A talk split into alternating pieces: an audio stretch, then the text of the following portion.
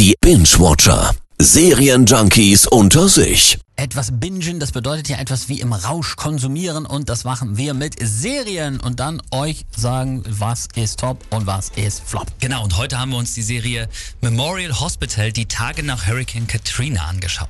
Wir bringen alle Patienten hier raus. Wir sind Schwestern und wir schaffen das. Wir dürfen uns nichts vormachen. Wir können nichts anderes für sie tun, außer es ihnen erträglich zu machen. Wir alle haben die schrecklichen Bilder von Hurricane Katrina sicherlich noch im Kopf. 2005 ist einer der stärksten Wirbelstürme aller Zeiten über den Südosten der USA gefegt, hat totales Chaos hinterlassen. Ja, am schlimmsten war es in New Orleans und da spielt auch die Serie genauer gesagt rund um das Memorial Hospital.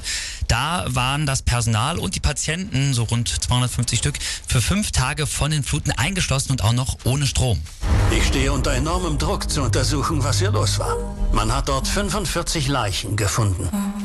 Können Sie sich das erklären? Das waren fünf Tage unter den schrecklichsten Bedingungen. Ja, kann man sich gar nicht vorstellen, was in diesen fünf Tagen alles passiert ist. Ja, und das soll eben die Serie zeigen und sie konzentriert sich dabei auch vor allem auf eine Ärztin, die irgendwann die Entscheidung der Triage treffen musste. Also wessen Leben ist jetzt mehr wert, es zu retten und wessen nicht. Und es geht sogar noch weiter. Irgendwann war auch Sterbehilfe eine Option und die ist ja in den USA und ja auch bei uns in Deutschland ein sehr heikles Thema. Ich wurde beauftragt, die Todesfälle im Memorial zu untersuchen.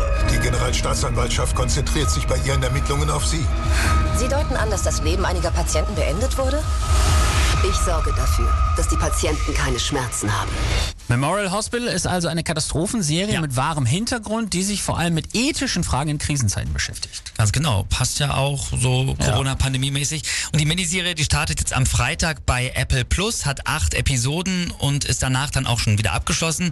Und man kann so viel schon mal sagen, das ist absolut nichts für schwache Nerven. Wenn Sie die Wahl hätten, es einem Patienten erträglich zu machen, dabei aber seinen Tod zu beschleunigen oder ihn langsamen Tod sterben zu lassen, wofür würden Sie sich entscheiden?